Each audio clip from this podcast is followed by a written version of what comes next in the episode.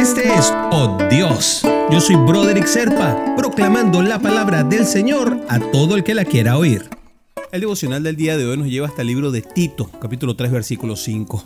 Él nos salvó, y no por nuestras obras de justicia, sino por su misericordia.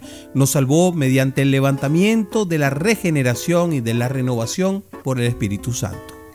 Y es que mi hermanito y mi hermanita, aunque creamos nosotros que podemos realizar grandes cosas, Dios nos haya dado grandes talentos, estemos llenos de bendiciones y de dones por todas partes, nada de lo que nosotros podamos hacer puede justificar nuestra salvación. Nosotros simplemente somos salvos porque Dios es bueno. Es decir, lo que dicen los expertos, por la gracia de Dios. Es solamente gracias a su misericordia que fuimos alcanzados a través del acto de amor más grande de toda la historia, que fue la entrega de la vida del Hijo querido de Dios por nosotros. El sacrificio de Jesús en la cruz, ese momento tan importante en la historia de la humanidad y sobre todo de la espiritualidad, es el momento que nos logra a quienes creemos en Dios y a quienes creemos en Jesús ese logro máximo que es la salvación. Él hizo ese sacrificio para que nosotros lográramos lo que era imposible para nosotros lograr, porque nuestros actos de justicia solo nos mantienen en ese camino para tratar de perseguir a Jesús, en ese camino estrecho, complicado y difícil que es el de seguir lo que hizo Jesús.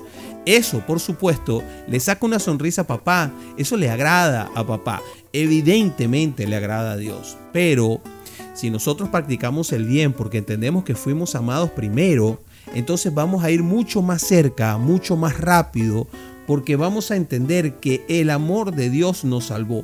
Entonces estaríamos haciendo por amor y no por conseguir la retribución de la salvación el bien a los demás. Porque muchas veces hacemos lo correcto, pero pensando de una manera incorrecta. Dios nos dice, la retribución está dada. Si tú quieres actuar bien, pues hazlo por amor. Vaya, qué bonito eso. Haz el bien a los demás por amor. Eh, es más bonito incluso que haz bien y no mires a quién. ¿eh? Haz bien, pero por amor. No te sientas cargado. ¿eh? No, la salvación es algo que debemos agradecer, no cargar. No es algo que debemos todo el tiempo estar pagando, digámoslo así. ¿ah?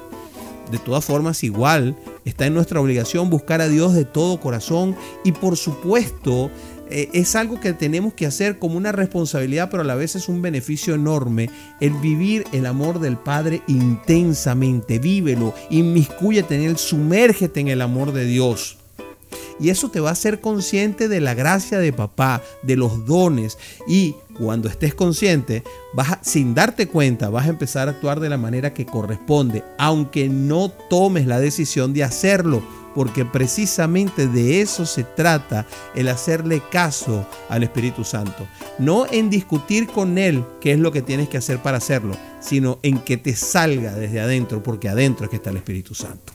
¿Y qué tal si oramos por eso, mi querido hermanito, mi querida hermanita?